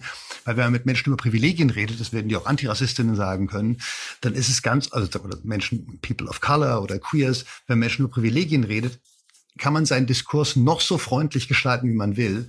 Man trifft ganz oft auf Irrationalität und die entsteht als Scham und Schuld in der Wahrnehmung des Subjekts. Das liegt nicht daran, wie wir den Diskurs führen, sondern liegt daran, wie die Strukturen sind weil es hier halt wahnsinnig schwierig ist, ein, sagen, es gibt kein wahres, richtiges Leben im Falschen. Du hast dich auf Hartz-IV-Empfängerinnen bezogen.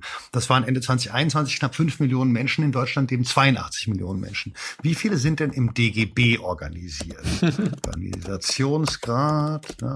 Also in der IG Metall sind schon mal zwei Millionen. Also basically, du hast ungefähr so viele DGB-Mitglieder wie Hartz-IV-Empfängerinnen und die DGB-Mitglieder sind sehr viel politisch mächtiger und einflussreicher. Das heißt, die politisch organisierten Teile der Arbeiterinnenklasse haben ganz klar ihre Allegiance zum deutschen Fossilkapitalismus zum Ausdruck, bringen die immer wieder zum Ausdruck, das sind ihre real ausgedrückten Interessen. So. Ich habe deswegen genau an nicht arbeiteristische Organisationen gesagt. Und ich bleibe bei diesem Trauerbegriff. Lidan, du hast ja, das klingt so ein bisschen deprimierend. Ich bin überzeugt davon, dass wir uns den negativen Gefühlen stellen müssen, die in der Klimadebatte existieren. Da hat XR, finde ich, ganz, ganz viel Arbeit geleistet damals. Auf Denn, jeden Fall, da, da widerspreche ich dir auch gar nicht. Und, und, und deswegen ist dieser, dieser Trauerpunkt ist wirklich wichtig, weil ich merke eben, erst wenn ich mit Leuten klar habe, okay, die Zukunft bringt weniger, und deswegen muss es solidarischer und gerechter verteilt werden. Erst wenn dieser Punkt klar ist und man den auch emotional wirklich verstanden hat, nicht nur intellektuell. Bei mir hat es auch ein paar Jahre gedauert, dass die Zukunft des grandiosen Klimakommunismus nicht mehr materiell möglich ist. Also sozusagen der befreite Klimakommunismus für alle auf der ganzen Welt. Dafür gibt es die materiellen Grundlagen nicht mehr. Für mir hat es mehrere Jahre gedauert, mit dieser Einsicht umzugehen. Und diese Jahre, das habe ich ja auch relativ offen erzählt, beinhalteten Depression, beinhalten Drogenmissbrauch, beinhalteten Arbeitslosigkeit und finanzielle Probleme und wirklich ein tiefes Crashen am Boden der neuen Realitäten.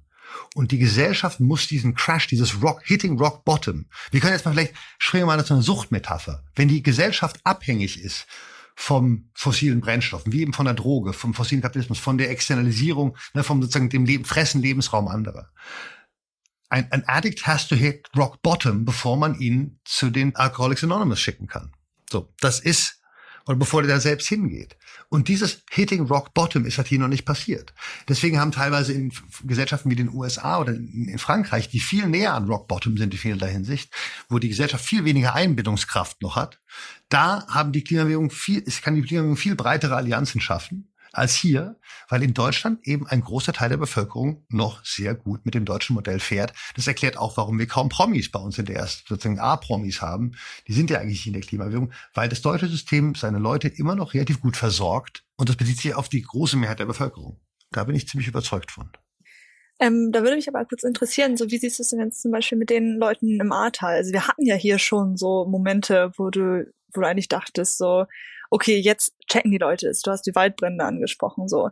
Sind das nicht genau die Momente, so, wenn dir dein Haus wegschwemmt oder wenn dein eigener Garten anfängt zu brennen, sind das denn nicht genau die Momente, von denen du da sprichst, die dann die Leute aufrütteln soll? Also, ich sehe auch ganz klar, so, dass die Leute irgendwie emotional sich darauf auch mal einmal einlassen müssen, so, was bedeutet das jetzt eigentlich hier gerade? Genau. Was genau. bedeutet diese Krise nicht nur für andere Leute außerhalb Deutschlands, sondern, ich meine, die Klimakatastrophe macht wirklich vor keinen Grenzen halt und es wird mich früher oder später auch wieder betreffen.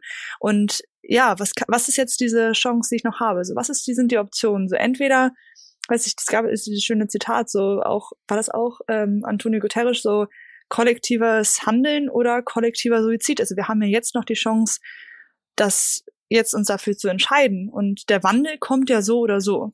Man muss den Leuten du jetzt gerade klar machen, so, wir können uns jetzt noch entscheiden und jetzt aktiv werden.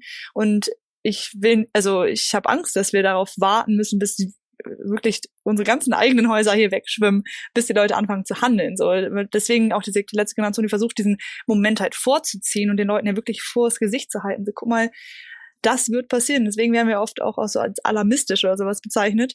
Ähm, klar, weil wir versuchen, diesen Alarm, der sich ja auf vielleicht noch, weiß nicht, etwas, was diesen Sommer passieren wird oder den Sommer da drauf oder wer weiß, das dann irgendwie ranzuziehen an die Gegenwart im Hier und Jetzt, um den Leuten klarzumachen, okay, guck mal, bevor du dieses dieses, wie hast du es genannt? Uh, hit Rock to Bottom oder sorry, wenn ich das falsch To, to hit rock bottom. To hit rock bottom. Okay, gutes Sprichwort, merke ich mir. Das vorzuziehen. Hm. Erstmal kognitionspsychologisch ist es so, dass einzelne Katastrophen tatsächlich so abgespeichert werden können, dass sie nicht das weitere Bewusstseinssystem beeinflussen. Die können sozusagen in einem eigenen, also einzelne Katastrophen können so im eigenen Folder gespeichert werden. Das ist, es ist einfach, hat sich so entwickelt in unserem Hirn. Aber wichtig ist, Leon, du hast gesagt, wir haben die Option, du hast gesagt, kollektives Handeln oder kollektiver Suizid also sozusagen insof wenn meine These von der Verdrängungsgesellschaft stimmt, dann ist da durchaus die Gefahr, dass man sich für den kollektiven Suizid entscheidet, rather als fürs kollektive Handeln. Das ist ein Problem. Ja, das ist, ich, ich habe da auch, das ist vielleicht auch noch nicht fertig gedacht. Ich sage nur, dass diese Gefahr da ist, dass es tatsächlich die implizite Entscheidung, die wird im Grunde jeden Tag getroffen. Wir entscheiden uns ja jeden Tag, dadurch, dass wir weiter mit der Normalität machen, für den, für den implizit für den kollektiven Suizid. Dadurch, dass wir nichts ändern, ja immer nur eine Entscheidung für den Suizid. Ja, aber der Klimawandel, klar, ist ja hier schon angekommen. Wasserknappheit, Waldbrände, Trockenheit und so weiter. Ja. Aber das ist doch hier immer noch eher ein schleichender Prozess, der dann ja vereinzelt eine, eine kleine Minderheit an woken Leuten dann doch alarmiert und ähm, politisch in Stellung bringt gegen das System. Aber die allergroße Mehrheit, da würde ich dir ja zustimmen, äh, Tacho, mit materiellem Interesse, denen ist wichtig, ja, dass sie morgen noch einen Job haben, dass sie die Miete bezahlen können. Ähm, aber deswegen finde ich es ja fast fahrlässig, muss ich tatsächlich sagen, Tacho, wenn du die, wie du nennst, arbeiteristische ja, mhm. Institutionen der Linken, wenn du die ausklammerst. Ich, ich, klammer, ich klammer erstmal, ich klammer die nicht aus. Mit wem willst du denn ins Gespräch gehen? Wir haben jetzt eine Streikwelle im, im öffentlichen Sektor. Die Streiks werden auch in den nächsten Jahren zunehmen. Mit wem willst du denn die Klimakrise oder die, die Transition hin zu einer Klimaschutzgesellschaft, zu einer Degrowth-Gesellschaft, mit wem willst du die denn gestalten, wenn nicht mit den ArbeiterInnen und die muss man ja nicht in einsetzen mit den Gewerkschaften, aber also man muss den, man muss den Leuten irgendwie die Vorstellungskraft wecken, dass sie auch tatsächlich am Ende von so einer Transformation auch profitieren können. Also klar, müssen sie sich mit ihren eigenen Privilegien befassen und damit, dass anderswo Leute nicht mehr absaufen. Und es sei mal dahingestellt, ähm, ob man mit den Leuten nicht reden kann darüber, dass sie dann irgendwann kein Auto mehr fahren und äh, nicht nach Bali fliegen und aufs Schnitzel einmal in der Woche verzichten. Ähm, und das kann ja auch was Befreiendes sein, aber man muss schon auch ihnen ein Versprechen geben oder ihnen eine Vision geben davon, von der sichereren, von der gerechteren Gesellschaft dann auch hier. So, ansonsten sind wir Fakt. Lukas, ich will tatsächlich jetzt die Arbeiterinnen-Debatte nicht mehr so breit aufmachen, weil die habe ich schon oft geführt und ich bin davon auch ein bisschen genervt, weil dieser Punkt Versprechungen machen. Ja klar kann man den Leuten eine sichere Zukunft versprechen, aber dann wirst du sie halt, dann, then, but then you'll be bullshitting people. Die Arbeiterinnen und Arbeiter in den schwerindustriellen Revieren werden Gegnerinnen der Klimatransition sein, weil es keine realistischen Just Transition oder Konversionspläne gibt und weil die das genau wissen. Und da kann, da kann sich linke Intellektuelle hinstellen, bis sie im Gesicht rot werden ähm, nicht nur politisch, und auf und abhüpfen und sagen, wir versprechen euch einen gerechten Übergang. Wenn es diese materiellen Möglichkeiten nicht gibt, dann wäre das Versprechen, dass es einen guten, gerechten Übergang gibt, halt bullshitting people. Und wir müssen uns nun mal ehrlich machen, weil ich zwar nicht glaube, dass Ehrlichkeit per se zum Ziel führt, aber eine Debatte, in der wir unehrlich über die Zukunft reden, führt uns auf jeden Fall nun mal weiter weg vom Ziel. Das heißt, Wen sehe ich da als Verbündete? Naja, ich sage ja momentan, dass es da Bewegungen aus der Gesellschaft herausgeben muss. Ich habe zu viel Zeit in meinem Leben damit verschwendet, mit Gewerkschaften Bündnisse zu suchen, die dann am Ende mein zentraler politischer Gegner waren. In der Kohleauseinandersetzung war die BCE der zentrale Gegner und hat uns im Endeffekt besiegt. Und in der Autoauseinandersetzung wird die IG Metall einer unserer zentraler Gegner, einer unserer zentralen Gegner werden. Denn die Stated Policy der Industriegewerkschaften in Deutschland ist im Grunde der Stated Interest der Arbeiter, der, der Basis der Gewerkschaften ist es, die Jobs so zu verteidigen, wie sie sind, weil man sich zum Beispiel eben im Rheinland und der Lausitz schaut man auf die Ruhr, aufs Armenhaus Deutschlands, auf andere schwerindustrielle Regionen, Kohleregionen, die abgewickelt wurden. Und da sieht man einfach, es gibt keine realistischen, materiell durchführbaren Vorschläge für Konversion oder Just Transitions. So, das ist für mich eine Tatsache, bedeutet aber nicht, dass wir nicht gesellschaftlich breiter werden können. Ich sage nur, dass wir momentan davon ausgehen müssen, erstmal keine gesellschaftlichen Mehrheiten zu kriegen. Und das ist, ja, genau, da, dabei belasse ich es erstmal. Ja, ist schon klar, nicht jede Gewerkschaft und nicht jeder Arbeiterin ist ein Freund der Klimabewegung, aber es gibt nicht nur die IG Metall, wie mehr Menschen arbeiten in Dienstleistungsbereichen zum Beispiel und zwischen Verdi und Fridays for Future gibt es ja auch eine erste zaghafte Allianz im ÖPNV und das sind, glaube ich, wichtige Ansätze von ökologischem Klassenkampf, wo wir weiterdenken müssen und auch weiter versuchen müssen. Denn meiner Ansicht nach gibt es schon die Konzepte von gerechter Transformation, Green New Deal, Jobgarantie oder die Konversion von einzelnen Branchen, aber es fehlt halt an der Machtbasis zur Durchsetzung. Und da jetzt GewerkschafterInnen pauschal zum Feindbild zu erklären, das ist nicht hilfreich, meiner Ansicht nach. Also es gibt auch GewerkschafterInnen, die gute Arbeit machen. Ja, aber halt vielleicht nicht für den Klimaschutz. Ich meine, es gute Arbeit machen, sure aber halt nicht für den Klimaschutz unbedingt. Wenn Vielleicht du IG Metall bist, ist es wahnsinnig schwer, weil du dann, ah, nein, jetzt versteige ich schon wieder ein. Sorry, sorry, sorry. Ich schlichte das hier, wir könnten ja den Gesellschaftsrat einberufen, dann könnten alle Leute aus ihren Arbeitsgesellschaften oder wo sie auch gerade sind, zusammenkommen und gemeinsam sich Lösungen erarbeiten. So, kleiner Werbeeinschub. Vielen Dank, dass du uns gerettet hast, Lina. Und sorry, dass wir hier gerade so rumgedudet haben. Höre ich auch gerne zu. danke, Heute danke. viel geredet. Danke. Ja, wir müssen auch schon zum Schluss kommen. Ich meine, keine Mehrheiten für Klimaschutz, das ist gegenwärtig so. Und wenn wir es mit einer irrationalen Gesellschaft zu tun haben, dann lässt das auch nichts Gutes für die Zukunft vermuten. Andererseits haben wir jetzt gerade den Atomausstieg gefeiert und da werden AktivistInnen anfangs bestimmt auch immer wieder mit der Verzweiflung zu tun gehabt haben, weil ihre Forderungen als irrational abgetan wurden. Also, wo wir jetzt schon so viel von Klimadepressionen hatten, was ist aus deiner Sicht, Lina, ein Silberstreifen am Horizont? Ich würde sagen, wenn ich jetzt so zurückgucke, ich meine, wir haben wirklich ja keine Zeit mehr. Das ist ja uns allen klar. Aber wenn ich jetzt mhm. zurückgucke, innerhalb von einem Jahr sind von sieben Menschen, die in Hungerstreik gegangen sind, jetzt mehrere Hunderte auf den Straßen Berlins. Genau, also wenn ich da einmal gucke, so wie schnell sich doch Leute zusammenraufen und halt wirklich Widerstand leisten gegen dieses System oder gegen die Regierung, den Kurs der Regierung, der uns halt gerade unsere Lebensgrundlagen entzieht hab, ich habe Hoffnung in die Gesellschaft. Ich bin auch sehr pessimistisch, was den politischen Kurs angeht, keine Frage, aber ich habe große Hoffnung, dass wenn Menschen wirklich verstehen, was hier abgeht. Und ich glaube, wenn wenn man Leute zusammenbringt und denen wirklich das auch einmal äh, erklärt, was das emotional für die auch bedeutet oder die wirklich so lange zuhören und wirklich diese Schwelle überschreiten von wegen, okay, es ist irgendwie unangenehm, aber ich gebe mich dem jetzt mal hin und überkommen dieses Unangenehme, ich fühle mich jetzt gerade um in die Ecke gedrängt, habe ich das Gefühl, Leute wollen handeln, Leute wollen aktiv werden, weil klar, du willst deinen materiellen Wohlstand irgendwie sichern, aber diese Wohlstandsfrage stellt sich ja in diesem Zusammenhang einfach komplett neu. So, was bedeutet eigentlich der Wohlstand auch vieler jünger, jüngerer Leute jetzt? So, das bedeutet sauberes Trinkwasser und dass wir am Ende des Tages alle genug Essen auf dem Teller haben. So, der Wohlstandsbegriff, der, ich merke das irgendwie auch gerade, dass der sich irgendwie auch ein bisschen wandelt und wenn die Gesellschaft es versteht und ich habe Vertrauen darin, dass sie das verstehen kann ähm, und es verstehen wird, ähm, dass sie dann sagen, Lösungen arbeiten will und wirklich da rauskommen will. Und genau, ich habe sehr große, sehr, sehr, sehr große Hoffnung in diesen Gesellschaftsrat und man hat jetzt auch immer gesehen, es haben sich auch immer mehr Menschen, jetzt letztens äh, haben sich halt 400 Menschen aus Kunst, Kultur, Wissenschaft, dem politischen Spektrum, wirklich von Union bis Linke an Olaf Scholz gewandt mit einem offenen Brief. Und da wurde ja wirklich auch unsere Sprache übernommen und die haben halt gesagt, so, wir sind die letzte Generation, die jetzt noch das aufhalten kann, was uns droht. Und ja, das ist ja genau das, was wir immer gesagt haben. Es müssen nicht alle toll finden, was wir tun, äh, aber es müssen sich jetzt alle einfach zu dem Erhalt unserer Lebensgrundlagen positionieren und sich die Frage stellen, so wollen wir überleben oder nicht? Und was ist meine eigene Verantwortung in diesem komplexen Thema? Hm. Tacho, du hast schon das Faschisierungspotenzial der Klimakrise und der Verdrängungsgesellschaft beschrieben. Früher hat man ja gerufen, Sozialismus oder Barbarei. Was ist denn dein Schlachtruf für eine bessere Zukunft? Witzigerweise weiß ich noch gar nicht, was der Begriff dafür ist. Habe ich gerade gestern mit einem Genossen diskutiert. Ist es noch der Sozialismus oder nicht? Honestly, I don't know at this point. mein Silberstreif ist, ich möchte, also für mich ist quasi die LG ist dann die Sonne am Horizont also die aufgeht natürlich, nicht untergeht. Und, sagen, und wenn es einen Sonnenaufgang gibt, dann, dann strahlt der immer da drum herum. Sagen, der Himmel, im besten Fall dann wird der von der Sonne erleuchtet und man sieht diese ganz vielen so kleinen Wölkchen, diesen, diesen, diesen Dunst, der drumherum ist, der dann ja auch Teil des Sonnenstrahls wird. Das im Grunde am Montag sich zeigen wird, wie viel Support die LG eigentlich in der Klimabewegung und darüber hinaus hat.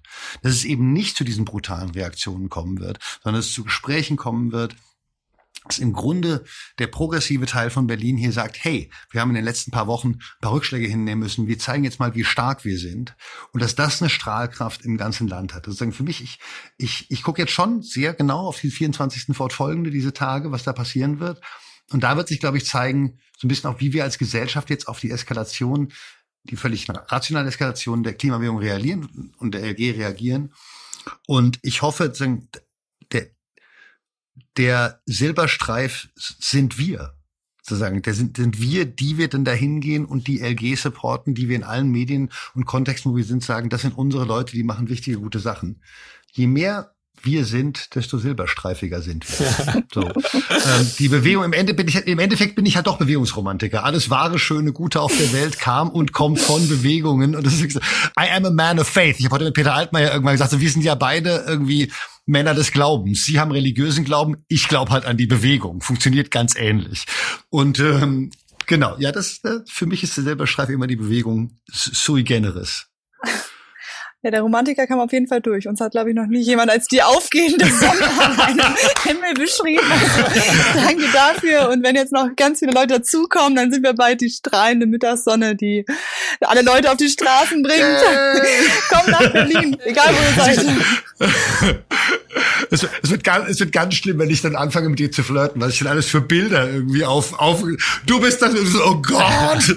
genau. Aber ähm, nein, ihr seid wirklich eine Inspiration für uns alle, weil ihr mit einem Mut und einer strategischen Geschick vorgeht und immer weiter nach vorne geht, trotz alles Drucks. Es gibt einfach nur ein so großes Dankeschön. Seit anderthalb Jahren tragt ihr uns als Bewegung auf den Schultern.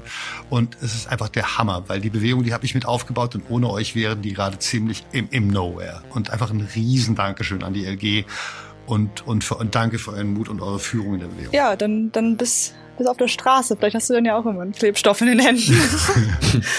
Lina und Tacho, danke für eure Einsichten. Danke, dass ihr mich hier besucht habt. Bis bald. Dankeschön. Bis dann auf der Straße. Ciao.